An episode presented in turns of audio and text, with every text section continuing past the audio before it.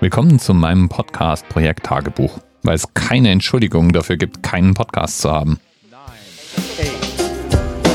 Ja, ist denn heute schon Weihnachten? Nee, aber ein Tag nach meinem Geburtstag. Und weil ich mir ein Geburtstagsgeschenk gemacht habe, also ich mir selbst, und weil auch ansonsten genug passiert ist, worüber ich ganz kurz im Tagebuch berichten möchte, dachte ich mir, ich schiebe einfach nochmal eine Episode nach. Ich hoffe, das ist okay. Es wird jetzt nicht zur Regelmäßigkeit. Ich habe jetzt nicht vor, jeden Tag zu podcasten. Soll ja hier nicht das Podlog werden. Ja, ähm, was sind jetzt die Themen, die so anstehen? Einmal mein Geburtstagsgeschenk. Das ist nämlich ein Mikrofon und ich rede gerade in dieses Mikrofon. Wobei es ist nicht nur ein Mikrofon. Das ist tatsächlich das erste Mikrofon, das ich besitze, das bootet, wenn man es einschaltet weil es nämlich auch noch ein Rekorder ist.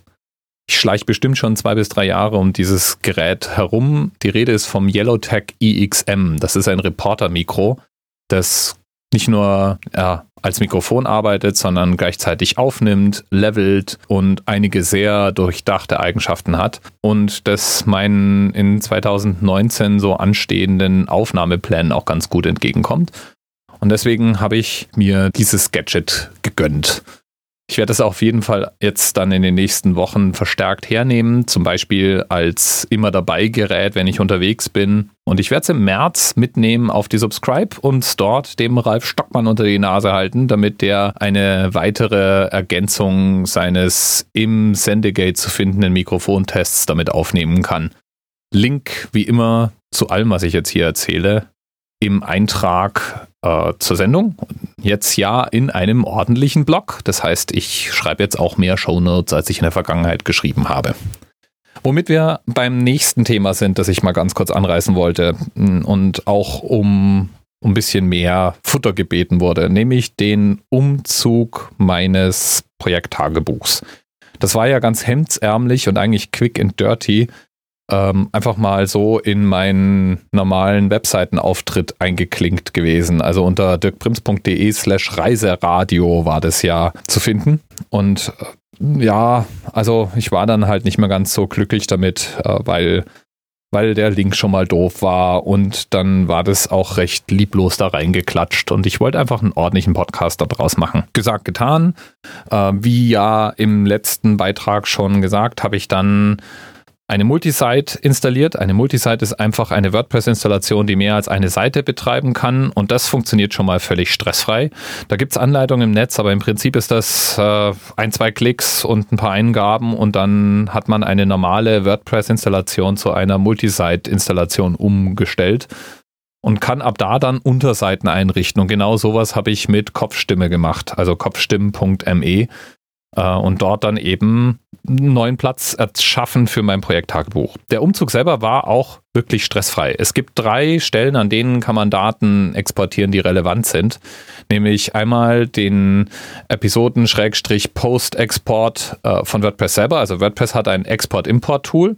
Und diese Einträge exportiert man in der alten Seite und importiert sie in der neuen. Und dann gibt es zwei sehr ähnliche Werkzeuge in Podlove, nämlich einen für den zusätzlichen Podlove-Daten und einen für die Tracking-Daten, also die Statistiken. Podlove ist ja das WordPress-Plugin, mit dem ich meine komplette Installation aller meiner Podcasts betreibe. Und ich wollte natürlich auch für das Projekttagebuch alles mit umziehen und habe das dann eben diesem, diesen Schritten folgend nach gemacht und es funktionierte ohne Probleme. Der nächste Punkt ist dann das Umleiten der Zugriffe auf die alten Einträge, auf die neuen Einträge. Und auch das ging vollkommen stressfrei, muss ich sagen. Ähm, also das Wichtigste war da der Feed.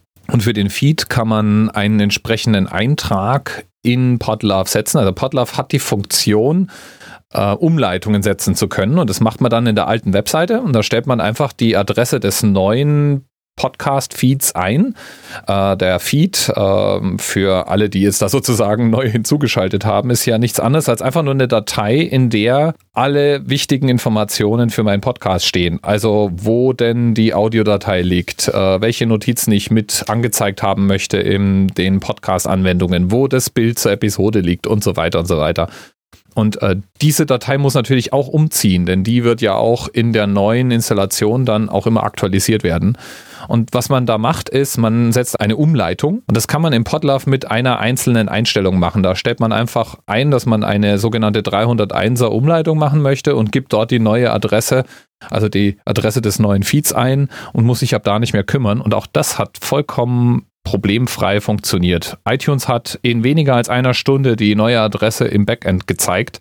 FIT hat es sofort mitbekommen und als ich die die neue Episode vom Projekttagebuch dann ähm, nur im neuen Portal veröffentlicht habe, ist auch das überall sofort runtergeladen worden. Das heißt, viele haben das gar nicht mitbekommen, dass ich überhaupt irgendwas umgezogen habe. Das hat alles hinter den Kulissen völlig stressfrei funktioniert.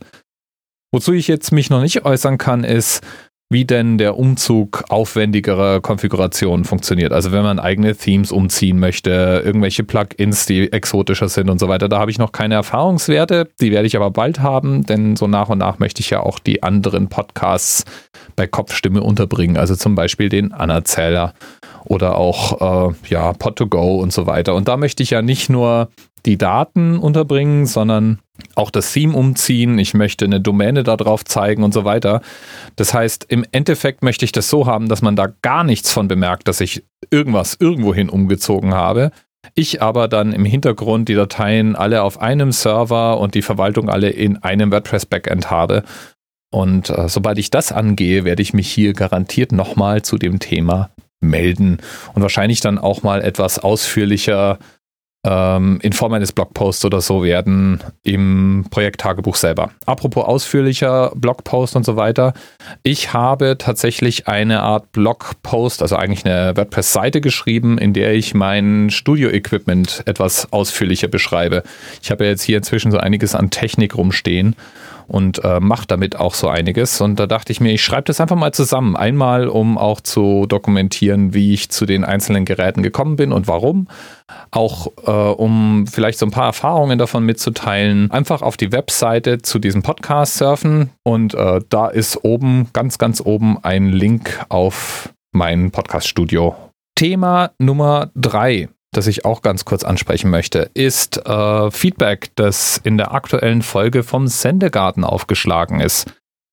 Sendegarten, für diejenigen, die es nicht kennen, ist ein Podcast über die Podcast-Szene, hauptsächlich die deutschsprachige Podcast-Szene und bespricht eine sehr, sehr große Bandbreite von Themen. Äh, in letzter Zeit öfters mal aufgekommen ist ein, wie ich finde, sehr spannendes Projekt, nämlich die Webseite podcasterinnen.org. Podcasterinnen.org hat sich zum Ziel gesetzt, äh, nennen wir es mal unterrepräsentierte Stimmen im Podcastland zu bewerben. Ähm, und zwar, indem sie eine Plattform bieten, auf der man hauptsächlich äh, weibliche aber auch äh, non-binäre Stimmen und Themen finden kann. Das heißt, äh, Im Prinzip macht podcasterinnen.org etwas, was bei iTunes oder Google oder FIT so nicht abgebildet werden kann, nämlich die Möglichkeit zu bieten, äh, nach, gezielt nach Frauenstimmen zu suchen. So einfach ist es manchmal. Und das ist deswegen notwendig, weil weniger Frauen als Männer zu Mikrofonen greifen, um Podcasts zu produzieren. Da gibt es alle möglichen Theorien. Da gibt es zum Beispiel die Theorie, ja, es hat halt doch irgendwie immer noch viel mit Technik zu tun und es schreckt halt Frauen irgendwie ab, was völliger Quatsch ist, wenn man weiß, dass vor ein paar Jahrzehnten äh, Computer Engineering eine Frauendomäne war. Es war der Programmiercode einer Frau, die uns zum Mond gebracht hat. Also irgendwie verstehe ich dieses Argument, Technik schreckt Frauen ab, nicht wirklich. Und was das Absurde an Podcasting und übrigens auch äh, YouTube ist, ist ja, dass ähm, obwohl theoretisch jeder daran teilnehmen darf und kann, trotzdem irgendwie mehr Männer als Frauen dahin finden. Und man könnte jetzt vermuten, und das ist eine Vermutung, die ich teile, dass das sehr viel mit Repräsentanz zu tun hat. Also damit, wen man denn so wahrnimmt. Also wie man die Frage beantwortet, ist denn etwas für mich, hängt ja auch sehr viel damit zusammen, wen man denn dabei beobachtet, wie er oder sie damit erfolgreich ist, genau das zu tun. Wenn ich also loslaufe und mir die Frage stelle, ist denn, keine Ahnung, Handarbeit etwas für mich, dann werde ich dort vielleicht mehr Frauen als Männer finden und daraus ableiten, es ist wohl eher eine weibliche Tätigkeit und dann fühle ich mich nicht so willkommen. Und das kann man an ganz vielen Stellen beobachten. Ähm, man könnte dann sagen, irgendwann hat sich wohl mal ergeben, dass aus allen möglichen gesellschaftlichen Gründen ähm, eine Gruppe oder mehrere Gruppen aus kurz ein bisschen verdrängt wurden und dann wird es sehr schnell eine selbsterfüllende Prophezeiung. Das heißt, dadurch, dass man eben eine bestimmte Gruppe unterrepräsentiert hat, fühlen sich Mitglieder dieser Gruppe dann auch nicht angesprochen und dadurch werden sie ja nun mal auch nicht mehr, sondern eher anteilig weniger. Und Projekte wie podcasterinnen.org stemmen sich dem entgegen, denn wer nach weiblichen Stimmen sucht, der wird auf podcasterinnen.org eben fündig. Gut, soviel zur Erklärung. Jetzt ähm, zu dem Feedback, was im Sendegarten gesendet wurde. Das war von einem Namensvetter von mir, ähm, also jemand, der auch Dirk heißt. Und deswegen wurde ich da überhaupt erstmal so richtig drauf aufmerksam, weil äh, die Jungs vom Sendegarten zunächst mal dachten, das wäre mein Feedback, war es aber nicht. Dieser andere Dirk jedenfalls hat sich in der E-Mail wohl geäußert zu der Frage, ob man podcasterinnen.org auch in einem nennen wir es mal, inklusiveren Angebot hätte abbilden können oder wie sonst man denn Frauen finden könnte im Podcastland. Der Non-Prims, was auch immer. Was hat er uns geschrieben? genau. Hallo zusammen zur Diskussion bezüglich podcasterinnen.org. Zunächst möchte ich klarstellen, dass ich es gut finde, wenn es solch eine Plattform gibt. Aber es wurde gesagt, deswegen gibt es jetzt solche Plattformen, wo man gezielt nach Frauen suchen kann. Ich wüsste keinen anderen Satz. Ähm, nun, es hätte ja auch eine Plattform Podcast treibende.org geben können, in der sich Männer wie Frauen eintragen können. Wer gezielt nach Frauen sucht, hätte dort entsprechend filtern können. Der eingeschlagene Weg führt natürlich zu mehr Berichterstattung, Diskussion und so zu mehr Bekanntheitsgrad. Gruß Dirk. Ich muss sagen, solche Kommentare obwohl Dirk die wahrscheinlich jetzt einfach nur mal sachlich so gemeint hat und ähm, gar nicht irgendwie jemanden damit äh, nerven wollte, schätze ich. Ähm, aber solche Kommentare ärgern mich immer. Weil mit solchen Kommentaren habe ich auch beruflich zu tun. Ich mache ja viel Community Management und äh, habe viel mit Konferenzen zu tun. Und Entwicklerkonferenzen haben eben auch ein Repräsentanzproblem. Das heißt, wenn man sich nicht speziell Mühe gibt, dann ist es viel, viel einfacher, eine Konferenz zu machen, in der nur Männer auf der Bühne und nur Männer im Publikum sitzen, als eine Konferenz, in der 50-50 verteilt ist. Und es hat ganz viele Gründe. Eine davon ist, dass ähm, eine ordentliche Verteilung mehr Aufwand ist weil, weil sie sich eben nicht von alleine ergibt. Aus den vorhin schon genannten und noch viel, viel mehr Gründen braucht man einfach etwas mehr Zeit und man sollte sich vor allen Dingen auch überlegen, ob man ähm, nicht bestimmte Sachen falsch optimiert. Also beispielsweise falsche Uhrzeiten auswählt, ähm, die Ansprache möglichst auch so wählt, dass Leute sich ähm, unabhängig von ihrem Hintergrund angesprochen fühlen, die Themenwahl richtig gemacht wird und eben, und das finde ich eben sehr, sehr wichtig, auf der Bühne ordentlich repräsentiert wird. Ich finde, jeder hat das Recht, irgendwo sich wiederzufinden und vielleicht auch, wenn wir denn wirklich inklusiv sein wollen, ähm, beim Blick in die angebotenen Inhalte das Gefühl zu bekommen, ah, ich bin auch gemeint, sowas kann ich auch machen. Da sind Leute wie ich, da kann ich mich wohlfühlen, da darf ich zu Hause sein. Und um nichts anderes geht es in einem Projekt wie podcasterinnen.org. Und ich finde dann immer, wenn jemand kommt und sagt, es ist halt nicht inklusive, man könnte ja stattdessen eines machen, wo dann alle sich anmelden und dann filtert man halt. Da werde ich deswegen so sauer, weil ich mir die Frage stelle, ob es nicht schon genug Projekte gibt, an denen alle willkommen sind, die dann trotzdem ohne Absicht zu so einer Schieflage führen und wem eigentlich irgendwas weggenommen wird, wenn man ein weiteres Projekt hat, das halt ganz absichtlich eine Gruppe bevorteilt. Wem fehlt was, wenn man podcasterinnen.org macht? Niemanden. Ich habe überhaupt kein Problem, männliche Stimmen zu finden, aber ich habe ein Problem, weibliche Stimmen zu finden.